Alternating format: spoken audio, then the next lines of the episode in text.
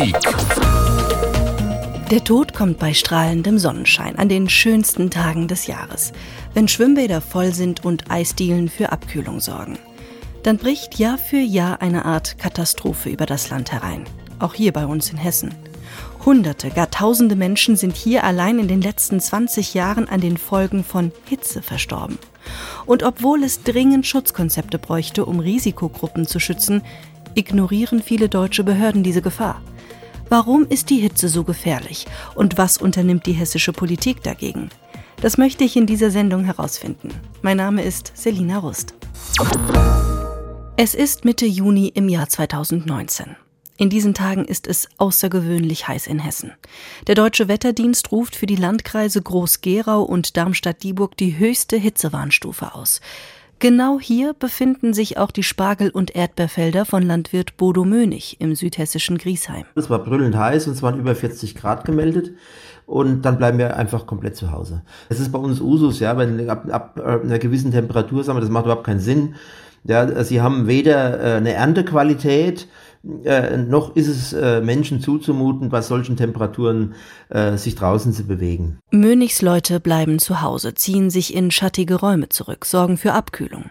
Und wenn sie dann mal rausfahren, dann nur in klimatisierten Kleinbussen, um die Kisten von den Feldern zu holen. Auch der Landwirt selbst bleibt über die Mittagszeit zu Hause, aber dann klingelt sein Telefon. Ja, der eine Lkw-Fahrer, die haben natürlich heute alle ein Handy dabei, äh, der sagt, da liegt jemand auf dem Acker und der braucht Hilfe. Und da war der, der, das war, es war dann so, dass das äh, ein älterer Mann war äh, mit seiner Frau, die da, was haben die Zucchini oder irgendwas äh, gehackt. Und äh, die Frau hat äh, stand gestikulierend auf dem Acker und hat dann ihn, den Fahrer, gesehen und der hat mich da angerufen und daraufhin habe ich einen Notarztwagen bestellt. Mir war aber sofort klar, dass der Notarzt den, den Mann nicht findet. Ich wusste ja, wo das ist und das wusste ich, der findet nicht. Bodo Mönig steigt selbst in seinen Wagen, um den Rettungskräften den Weg zu weisen. Als sie den Erntehelfer schließlich finden, liegt er noch immer bewusstlos in der Hitze. Der hat geatmet und lag aber, der war nicht ansprechbar. Lag am Boden in der prallen Sonne und war nicht ansprechbar. War ein relativ schwerer Mann. Äh, der ist über 60 gewesen. Und sie, ich spreche Kroatisch, ne? Ich kann die Sprache und es war auch eine Kroatin und die hat mir dann auch gesagt, dass äh, ihr Mann äh, Bluthochdruck hat und Diabetiker ist. Und übergewichtig, übergewichtig auch noch. Ne? Der Kroate zählt somit zu einer Risikogruppe. Ein Rettungshubschrauber bringt den Mann in die nächste Klinik, doch er überlebt nicht. Wenige Stunden nach seinem Kollaps ist er tot. Und es war unnötig, ja, völlig unnötig. Sowas, also äh, das, also das wäre mir nicht passiert, ja, dass ich einen 60-Jährigen mit Bluthochdruck und Diabetes äh, bei 40 Grad auf den Acker lasse. Ja, äh, also der, der, der äh, Landwirt, das ist ein kleinerer Landwirt, ja, der hat es halt so dargestellt, dass die, mag ja auch so sein, dass diese Leute selbst äh, über ihre Arbeitszeit entscheiden und selbst sagen, wann sie was arbeiten. Ja, mag sein. Äh, aber das gibt's bei uns halt nicht. Die Staatsanwaltschaft Darmstadt ermittelt kurz, kann aber keinen Verstoß gegen den Arbeitsschutz feststellen. Drei Jahre nach diesem Vorfall hat der Landkreis Groß-Gerau kein konkretes Schutzkonzept für Hitzewellen erarbeitet. Sie wollen sich erst jetzt damit beschäftigen. Ein solcher Todesfall wie der des Erntehelfers wird in kaum einer Statistik aufgeführt. Die Hitze gibt oft den letzten Anstoß, die eine Krankheit so verschlimmert, dass sie zum Tod führt. Starben die Menschen dann an der Hitze oder mit der Hitze, eine Unterscheidung, wie wir sie von Corona kennen? Oft ließe sich das nur durch Obduktionen feststellen. Und während viele Todesopfer so weder Gesichter noch Namen haben, ist eine Statistik hingegen ganz besonders deutlich. Die Temperaturen steigen immer weiter an. Immer öfter erleben wir auch in Hessen extrem heiße Tage, eine Folge des Klimawandels, auf die wir dringend reagieren müssen. Das sagt auch der Mediziner und Hitzeforscher Professor Christian Witt von der Charité in Berlin. Er forscht seit einiger Zeit zu den Folgen des Klimawandels auf die Gesundheit. Denn er hat in den letzten Jahren beobachtet, dass es seinen schwerkranken Lungenpatienten im Krankenhaus immer schlechter ging, je heißer die Tage waren. Sie hatten mehr Symptome, brauchten mehr Medikamente, mehr Pflege, erzählt er im Interview. Daraufhin haben wir uns dann zusammengesetzt, sagte, sag mal, es muss doch mehr geben als unsere Tabletten, unsere Infusionen, unsere Spritzen. was, was macht eigentlich die Umwelt hier mit den Patienten? Und, und so ist das entstanden. Können Sie uns als Mediziner nochmal erklären, warum ist denn die Hitze überhaupt für unsere Körper so gefährlich? Was macht das denn mit unserem Körper? Das macht mit unserem Körper Folgendes dass wir zum Beispiel mehr Flüssigkeit verlieren. Alle Dinge, die eigentlich auch bekannt sind, deswegen soll man ja auch mehr trinken. Dass zum Beispiel die Entzündung, wenn wir auch Erkrankungen haben, und wir haben uns ja mit kranken Menschen insbesondere befasst, also Patienten von uns, dass, dass dann zum Beispiel diese Entzündungsprozesse beschleunigt werden durch die Hitze und dass die Patienten damit also deutlich mehr Symptome bekommen, mehr Medikamente haben müssen, wenn sie normale Patienten nehmen, auch mehr Krankschreibungen haben, Arbeitsunfähigkeiten und mehr Krankenhausaufnahmen. Und, ähm, und deswegen, diese Hitze ist wie so ein Beschleuniger. Also die ist gar nicht so was Eigenständiges, sondern die trägt zur Verschlechterung bei. Und das merkt ja auch der ganz gesunde äh, Mensch, also die gesunde Frau oder gesunde Mann, auch Jugendliche, dass ihnen bei der Hitze eben vieles schwerer fällt. Und wenn sie das transformieren auf einen Kranken, dann ist das um ein Vielfaches. Das ist keine lineare Abhängigkeit. Das heißt, die Menschen sterben in der Regel gar nicht an einem Hitzetod, sondern eher an den Folgen, die ein, eine Überhitzung des Körpers auslösen kann. Gerade bei Risikopatienten ist das dann wahrscheinlich noch mal massiver dann auch so, wie Sie es beschrieben haben. Ja, genau. Das Stichwort ist ja gefallen. Diese alten und kranken Leute, ähm, die sind eben die vulnerable Gruppe. Das Wort haben wir auch durch die Pandemie nochmal gelernt. Und die hat eben weniger Toleranz gegenüber diesen Umweltbedingungen, insbesondere diesen Extrembedingungen, Extremwetterbedingungen. Die können sich schlechter anpassen. Und das ist auch ganz toll, wie man das jetzt wissenschaftlich sehen kann, dass nämlich der Körper so noch zwei, drei Tage kämpft er noch mit dieser Hitze und dann irgendwann gewinnt er den Kampf nicht mehr. Und dadurch haben wir diese doch, diesen doch erheblichen Anzahl an Todesfällen gehabt. Sie hatten vorhin gesagt, dass Sie sich überlegt haben, es muss doch mehr geben als nur Medikamente, um unseren Patienten eine gewisse Erleichterung zu hm. verschaffen. Was, wie sind Sie vorgegangen? Was haben Sie gemacht? Also unsere Hauptaufgabe war, zu gucken, welche Gruppe ist da sehr gefährdet. Und, und können wir da auch eine, ein Ranking machen. Und äh, wir haben eben festgestellt, dass die Asthmatiker und chronische Bronchitiker ein hohes Risiko haben. Und die haben wir auch identifiziert, indem wir eben alle Notaufnahmen von unseren städtischen Krankenhäusern in Berlin untersucht haben. Sagen, wer kommt in den heißen Tagen hier zu euch? Wer kommt?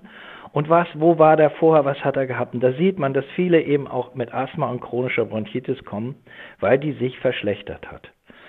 Der zweite Punkt, den wir hatten, haben wir gesagt, wenn die Patienten durch Hitze kränker werden, dann ist es ja so, dann müsste Kälte, also wie, wie als wenn sie von der Schlange gebissen werden, da wird jeder sofort sagen, wo ist das, das Gegengift für, für dieses, für den Biss. Und so haben wir gesagt, dann ist das Gegenmittel vielleicht die Kühlung. Nun kann man Patienten aber nicht kühlen, sondern in klimatisierte Räume nehmen. Und da haben wir dann Patientenzimmer, so Modellzimmer klimatisiert, wo wir diese Patienten reinlegen die haben wir dann untersucht und haben auch gefunden, dass die Patienten zum Teil schneller entlassen werden können. Da werden natürlich auch alle Gesundheitsökonomen hellhörig, dass die Patienten äh, schneller Symptomabbau haben, also schneller sich besser fühlen, schneller mobil werden. Und insofern haben wir auch nachgewiesen, dass nur allein die Klimatisierung eine Rolle für die Rekonvaleszenz der stationär aufgenommenen Patienten spielt. Rekonvaleszenz heißt, dass es ihnen besser ging, dass sie sich gut erholt haben. Ja, die Besserung, die Erholung, genau, genau, genau. Dass sie, dass sie also wie viel eher wieder auf ihr Niveau kamen, was sie vorher hatten. Und, äh, und das finde ich ist, ist schon enorm. Aber da haben wir auch nochmal differenzierte Gedanken gehabt. Da haben wir zum Beispiel diese Krankenzimmer, wir haben jetzt nicht wie im amerikanischen Hotel, was viele kennen, so einen großen Ventilator als Klimaanlage eingebaut, sondern wir haben das so gemacht, dass wir eine Strahlungskälte erzeugt haben, indem wir so eine Kühlflüssigkeit äh, an den Wänden wie eine Tapete haben wir so ein Kapillarsystem aufgetragen, sodass im Grunde genommen wie früher würde man sagen, äh, so in meiner Heimat, also das fällt kalt die Wand runter. Und das war für die Patienten ganz toll. Die haben ein homogenes äh, System, also Raumtemperatur ähm, gehabt und nicht nur so von einer Seite, dass man am besten nur vor dem Ventilator steht. Wir haben keine Bakterien, keine Viren durch die Gegend geschleudert, sondern nur Kälte produziert. Und dieses System hat sich da, hat sich da auch wirklich äh, gut geschlagen in der Effektivität. Kälte also als Gegengift zur Hitze. Was im Krankenhaus funktioniert, das wird auch schon in einigen Städten und Gemeinden gemacht, wenn sich zwischen den Häusern schnell die Hitze staut. Sitzgelegenheiten im Schatten können da schon mal den Kreislauf entlasten. Ein Baum, begrünte Hauswände oder Dächer, Trinkwasserbrunnen, all solche Maßnahmen können auch in der Stadt helfen, um Temperaturen etwas herunterzukühlen. All das ist auch Aufgabe der Politik. Was kann also die Politik unternehmen, um uns vor der Hitze zu schützen? Seit dem Jahr 2017, also vor fünf Jahren, gibt es eine Empfehlung von Bund und Ländern, Hitzeaktionspläne zu erstellen. Dafür sind die Landkreise zuständig. Und ob sie solche Konzepte erstellen, das ist tatsächlich freiwillige Angelegenheit. Dass der Landkreis Groß-Gerau im Fall des toten Erntehelfers kein Hitzekonzept erstellt hat, ist daher keine Ausnahme. Die Zeitung Die Zeit hat im Mai dieses Jahres alle 400 Landkreise in Deutschland angefragt, ob sie Hitzeaktionspläne erarbeitet haben. Mit einem alarmierenden Ergebnis. Rund 80 Prozent der Landkreise, die auf die Frage der Zeit geantwortet haben, haben kein Hitzeschutzkonzept entwickelt und auch keine zuständige Person dafür benennen können. Wie sieht es denn da bei uns in Hessen aus? Gibt es hier solche Schutzkonzepte und wenn ja, welche? Unsere HR-Reporterinnen und Reporter haben nach Nord-, Süd-, Ost- und Mittelhessen geblickt und sich auch das Rhein-Main-Gebiet angeschaut und folgende Ergebnisse mitgebracht. In Südhessen versuchen die Städte vor allem die Hitze gar nicht erst so sehr in die Stadt hereinzulassen. Rüsselsheim zum Beispiel will den Bahnhofsvorplatz mit bepflanzten Sitzelementen begrünen, denn Grünzeug und Erde heizen sich nicht so stark auf wie eine graue Betonwüste. Aber auch die Art des Straßenbelags spielt in Rüsselsheim eine Rolle. Neue Straßen bekommen teilweise hellen Split in die Asphaltdecke gemischt, damit der die Sonne reflektiert.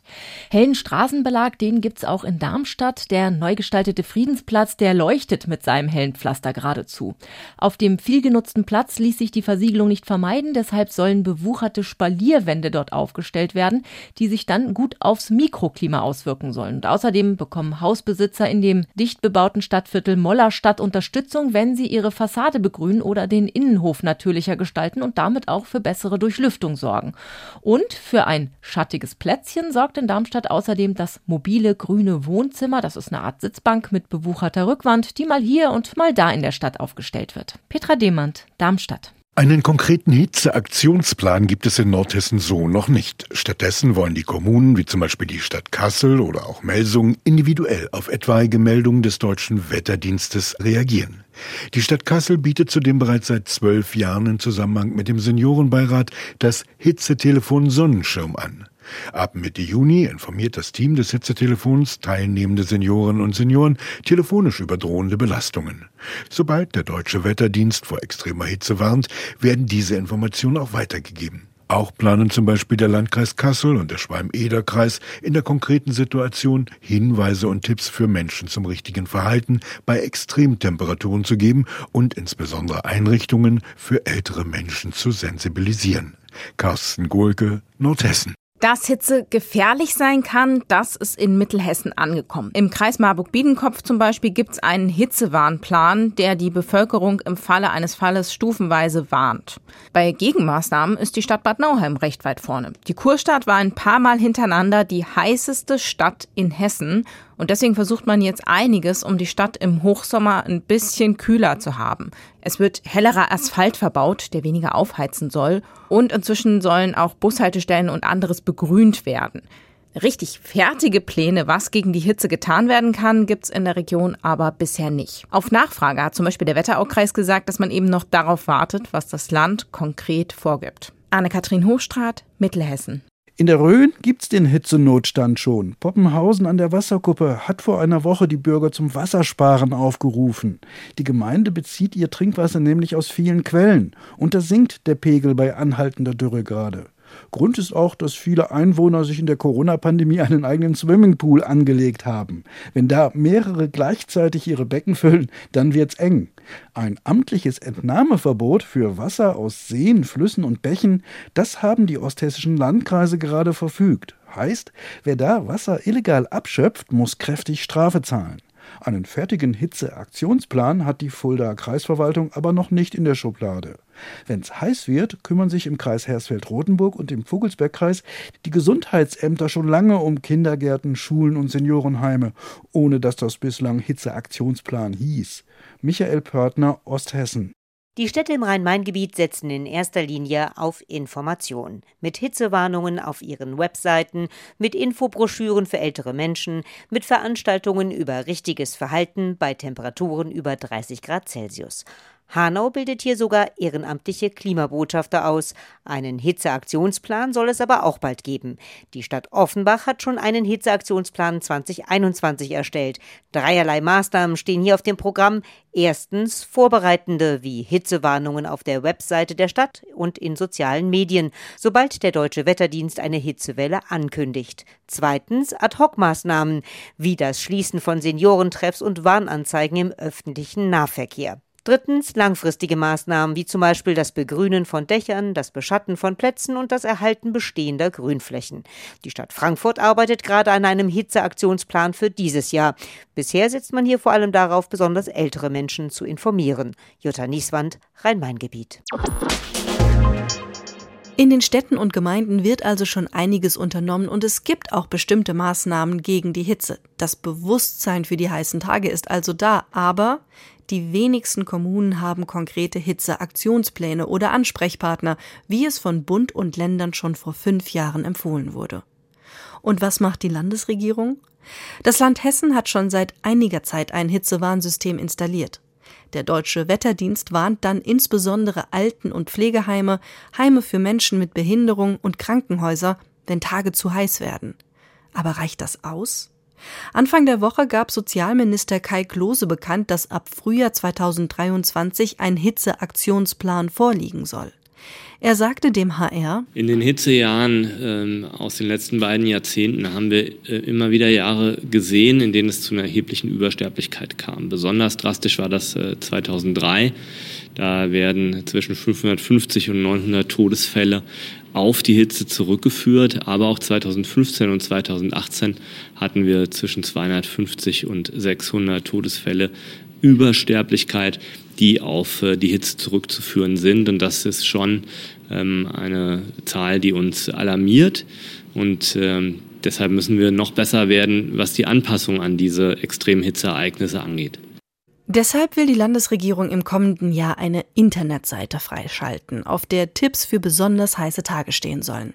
Also ausreichend trinken, kühle Orte aufsuchen oder Sonnenschutz auftragen. Und es soll zum Beispiel Tipps für Hitzeschutz an Häusern geben. Aber viel konkreter wurde der Minister dabei nicht. Reicht das aus? Das habe ich Dr. Martin Herrmann gefragt. Er ist Vorsitzender der Deutschen Allianz für Klimawandel und Gesundheit und er berät auch Städte und Gemeinden bei der Ausarbeitung von solchen Hitzeaktionsplänen. Vor allem, wenn es darum geht, auch die Gesundheitsakteure mit einzubinden.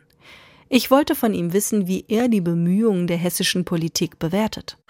Also einmal ist es so, dass Hessen ein Vorreiter ist. Sie haben als erste zum Beispiel äh, eine, äh, in der Heimaufsicht dafür gesorgt, dass da regelmäßig überprüft wird. Ähm, und es ist gut, dass jetzt viele Kommunen und auch die Landesregierung einen Aktionsplan aufstellen. Was, glaube ich, sehr wichtig ist und was meistens noch nicht so richtig funktioniert, ist, dass man alle Akteure beteiligt, insbesondere auch aus den Gesundheitsberufen, dass die eben beteiligt sind und in ihren Einrichtungen eigene Hitzeschutzpläne entwickeln und dass man die dann integriert. Das heißt, Sie sind schon der Auffassung, dass es mehr solcher Schutzkonzepte oder Hitzeaktionspläne auch in den Kommunen und in den Landkreisen geben müsste. Es muss es in den Landkreisen geben, es muss es in den Gesundheitsorganisationen geben, es muss es in den Betrieben geben.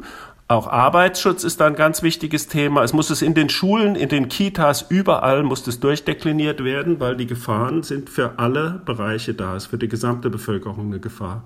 Ich habe für diese Sendung mit einem Landwirt gesprochen und der hat auch Erntehelfer auf seinen Feldern eingesetzt und achtet immer ganz genau darauf, dass er die Leute nicht rausschickt, wenn es zu heiße Tage sind. Und ja. der hat gesagt, all diese Maßnahmen, die gibt es doch eigentlich schon längst. Und er hat gar keine so große Hoffnung, dass sich durch solche Hitzekonzepte neue Erkenntnisse durchringen könnten oder dass die was bringen. Was würden Sie diesem Landwirt denn dann gerne entgegnen? Naja, wenn er das schon macht, dass er da genau drauf achtet, dann ist das wunderbar, dann ist das ja ein tolles Beispiel, aber das machen eben nicht alle. Und es sind eben nach wie vor viele Betriebe und auch viele Landwirte, die da nicht so genau Bescheid wissen über die Gefahren, die auch nicht genau Bescheid wissen, wann Frühsymptome sind, die auch nicht Bescheid wissen, bei welchen ihrer Mitarbeiter schon auch bei niedrigeren Temperaturen ein höheres Risiko besteht, weil sie eben Vorerkrankungen haben. Äh, das heißt, die, der Bildungsstand insgesamt zu diesen Themen bei uns in der Bevölkerung und bei den Entscheidern und Akteuren ist zu niedrig und deswegen sterben viele Menschen unnötig. Bräuchte es dann Ihrer Meinung nach mehr Aufklärung oder müsste es dann auch rechtliche Konsequenzen haben, wenn man sich nicht daran hält?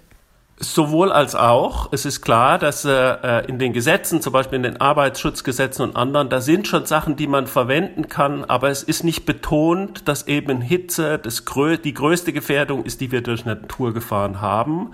Zum Beispiel auch im Katastrophenschutz ist das nicht extra ausbuchstabiert. Da muss man sicher nachbessern, aber entscheidend ist, dass wir insgesamt uns mehr zu diesem Thema ausbilden und alle, die Verantwortung für andere Menschen tragen, wissen, was die Gefährdungen in ihrem Bereich sind und dementsprechend entsprechend Vorsorge treffen. Das heißt also, ist es richtig zu sagen, wir gucken im Kleinen bei den Kommunen oder müsste das nicht sogar größer auf Landes- oder Bundesebene gedacht werden? Es braucht alles drei. Natürlich äh, ist das Entscheidende auf der kommunalen Ebene, aber es braucht eben auf der Landesebene auch zum Beispiel Vorgaben für Krankenhäuser. Viele davon werden ja vom Land getragen. Es braucht Vorgaben für Heime.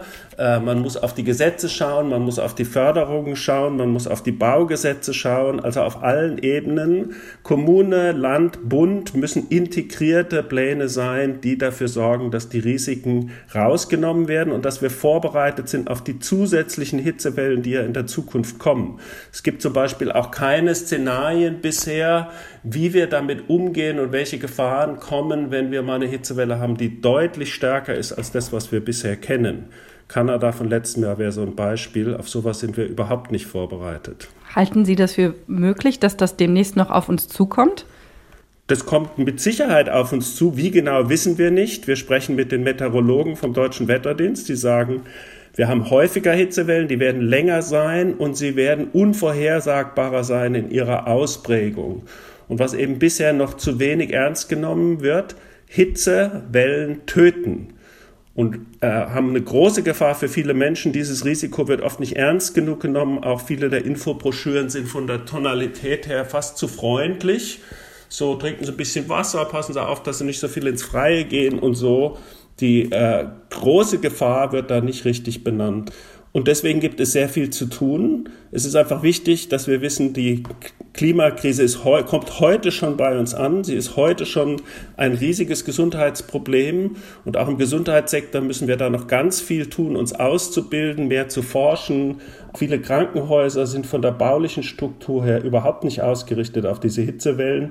Und das muss sich sehr schnell ändern. Auch in Hessen, mit Sicherheit. Auch in Hessen. Ich bin sicher, wenn wir uns da hinsetzen würden zusammen, dann würden wir viele Felder noch sehen, wo dann einzelne Bereiche was machen, die aber nicht miteinander sprechen und so weiter und so weiter.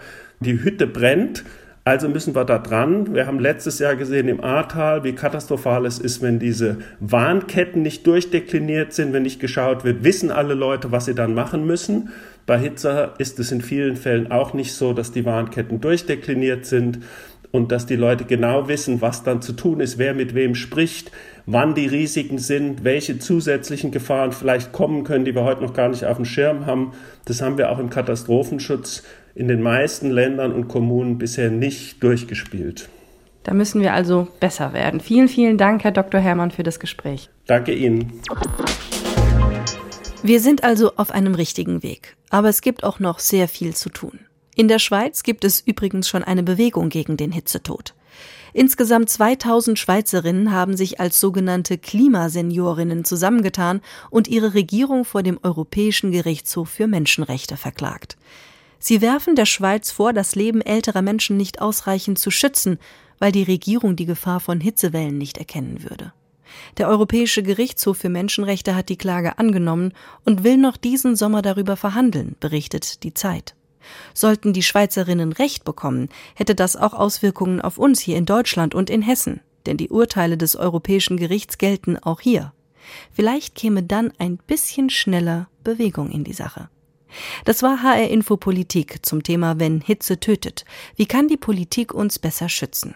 Diese Sendung finden Sie auch in der ARD Audiothek, bei Spotify und auf hrinforadio.de. Ich bin Selina Rust.